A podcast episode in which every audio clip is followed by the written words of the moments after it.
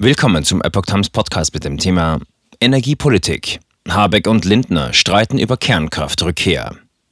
Ein Artikel von Epoch Times vom 9. Juni 2022.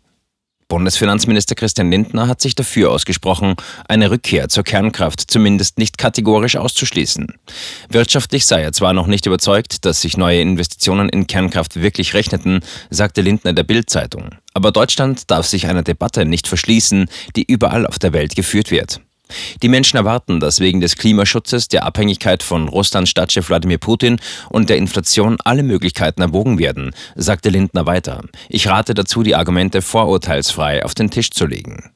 Bundeswirtschaftsminister Robert Habeck lehnte eine erneute Atomausstiegsdebatte hingegen umgehend ab. Zur Atomenergie ist nicht mehr viel zu sagen, sagte er laut Bild.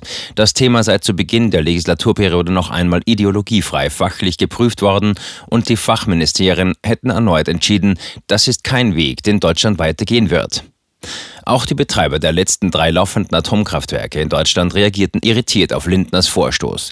Ein Weiterbetrieb über das festgelegte Enddatum für deutsche Atomenergie am 31. Dezember 2022 hinaus wäre mit hohen Hürden technischer als auch genehmigungsrechtlicher Natur verbunden, sagt ein Sprecher der RWE AG der Neuen Osnabrücker Zeitung.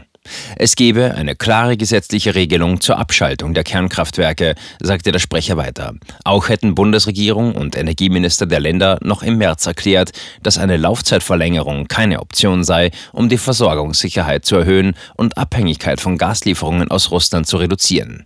Ähnlich äußerte sich der ENBW-Konzern auf NOZ-Anfrage.